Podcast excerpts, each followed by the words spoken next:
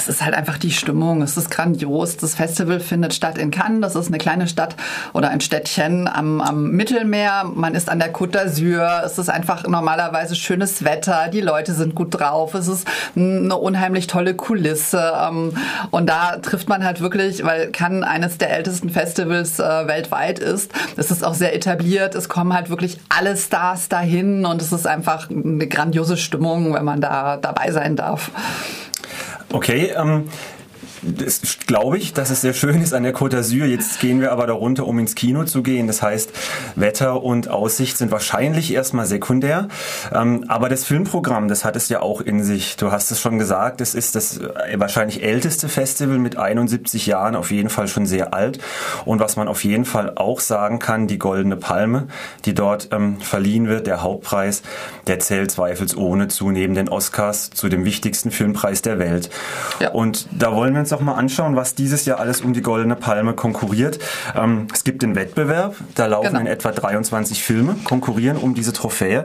Hast du dir da schon einen Überblick verschafft, was kommt und was dich interessiert? Ja, es kommen eine ganze Reihe Sachen. Es gibt äh, auch eine ganze Reihe Sachen, die mich interessieren würden. Also erstmal der Eröffnungsfilm von Askar Fahadi ist sicherlich äh, eine ganz äh, spannende Sache. As ähm, Askar Fahadi hatte 2012 für Nader und Chimin den Oscar gewonnen, ähm, war mehrfach schon auch im Wettbewerb vertreten, hatte zum Beispiel Le Passé gemacht. Ähm, also ist sicherlich ein Regisseur, von dem man äh, auf den man gespannt sein darf. Und der vielleicht als Anmerkung, es ist ein Iraner, ein iranischer Filmemacher ähm, der es wiederkehrend schafft, Filme an der sehr restriktiven Zensurbehörde im Iran ähm, vorbeizudrehen und trotzdem sehr gutes und durchaus auch kritisches Kino zu machen. Also stimme ich dazu, Ashkar Faradi ist ein Regisseur, den es sich lohnt zu verfolgen und zu beobachten. Aber wo du es gerade erwähnst, der zweite iranische Kandidat, eben, also ich würde sagen, die beiden zusammen sind eben so die wichtigsten zeitgenössischen iranischen Regisseure. Ähm, Jetzt fällt mir gerade der Name nicht mehr Jafar Panay. Genau, Jafar Panay ist ebenfalls auch im Wettbewerb vertreten dieses Jahr. Sicherlich auch jemand, auf den man äh, ein Auge haben sollte, ähm, der ja auch schon äh, in Berlin die, äh, den Goldenen Bären gewonnen hat für seinen letzten Film. Also von daher, ja, zwei, diesmal der Iran sogar mit zwei Filmen vertreten. Ist sicherlich auch eine politische Entscheidung des Festivals, die beide reinzunehmen, aber auch beides Filme, auf die ich mich sehr freue. Worauf ich mich auch, auch ganz besonders freue, ist der neue Film von Nadine Labaki.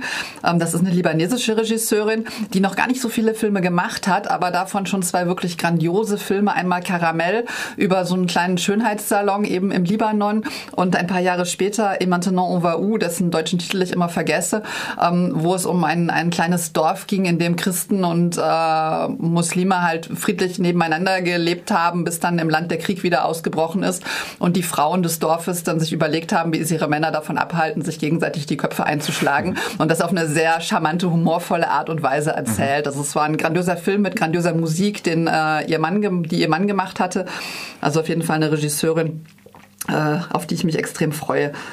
Ähm, ja, und dann gibt's halt lauter so, so Namen, ähm, auf die man immer gespannt sein darf. Äh, Spike Lee zum Beispiel, Koreeda, das sind schon Kandidaten, wo ich mir denke, ja, die will ich auf jeden Fall sehen. Also das sind auch durchaus ähm, große Vertreter des internationalen Independent-Kinos, Arthouse-Kinos bei Glee, Koreeda. Das sind tatsächlich alles ganz große Namen und vielleicht können wir den Vergleich kurz aufmachen, weil der sich immer wieder aufdrängt zu dem anderen sehr wichtigen, sehr großen Filmfestival, nämlich der Berlinale. Und da zeigt sich gerade im Vergleich der beiden Wettbewerbsprogramme, dass äh, die Filmfestspiele in Cannes dieses Jahr mal wieder einfach wesentlich mehr große und berühmte Namen im Programm haben, als es zum Beispiel die Berlinale in diesem Jahr hatte.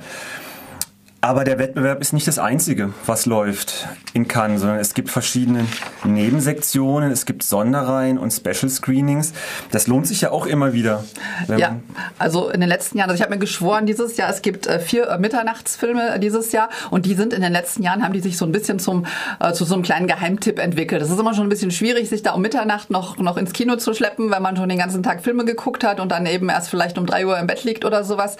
Ähm, aber diese Mitternachtsfilme haben sich in den letzten Jahren zu so einem kleinen Geheimtipp entwickelt. Zum Beispiel der, der ähm, Train to Busan, der lief eben in so einem Mitternachtsscreening, ähm, der dann ja hinterher auch auf allen möglichen Festivals äh, total hoch gelobt wurde und der halt auch echt sehr schön war. Ähm, deswegen habe ich mir vorgenommen, dieses Jahr zumindest alle Mitternachtsfilme zu schauen. Dann gibt es eben noch genau so ein paar ähm, Filme, die außer Konkurrenz laufen. Ähm, die lohnen sich mal mehr, mal weniger. Ähm, irgendwelche Special Screenings.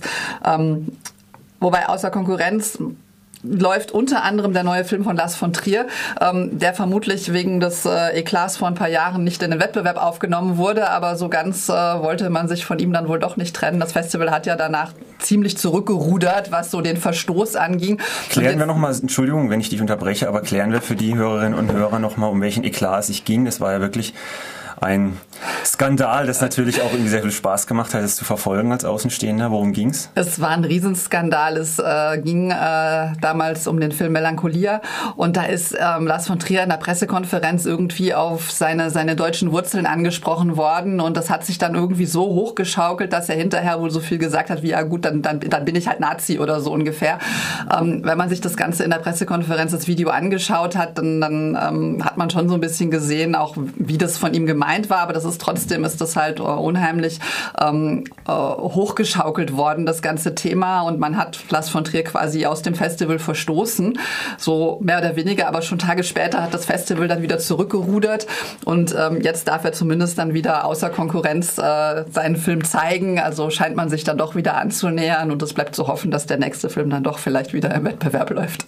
Er hat ja eh eine bewegte Vergangenheit, was kann angeht. Einige Jahre vorher lief sein, wie ich finde, sehr großartig großartiger Film Antichrist und der hat ja sehr dermaßen polarisiert aufgrund seiner Brutalität ja. und auch aufgrund seines Frauenbildes, ähm, dass die, ich glaube, die katholische Kirche sogar einen Extrapreis für dieses Festival eingeführt hat. Ich glaube, den schlechtesten Film und den an Lars von Triers Antichrist vergeben hat, ausnahmsweise. Also es ist eine, ähm, ein Enfant terrible und es ist sicherlich wieder, ähm, wird interessant aber, sein, was Aber ein Enfant terrible, der meiner Meinung nach einfach grandiose Filme macht. Ja, da stimme ich dir zu. Jetzt zwei Fragen noch. Es ist auch immer diskutiert worden in den letzten Jahren, dass ähm, die Frauen sowohl vor als auch hinter der Kamera in Cannes etwas ähm, unterrepräsentiert sind. Wie ist es dieses Jahr? Sind Regisseurinnen vertreten? Also vor der Kamera habe ich mir tatsächlich nicht so detailliert angeschaut, aber hinter der Kamera hast du recht. Äh es gibt genau drei Regisseurinnen, die im Wettbewerb vertreten sind. Bei 23 Filmen insgesamt ist das schon eine echt magere Quote.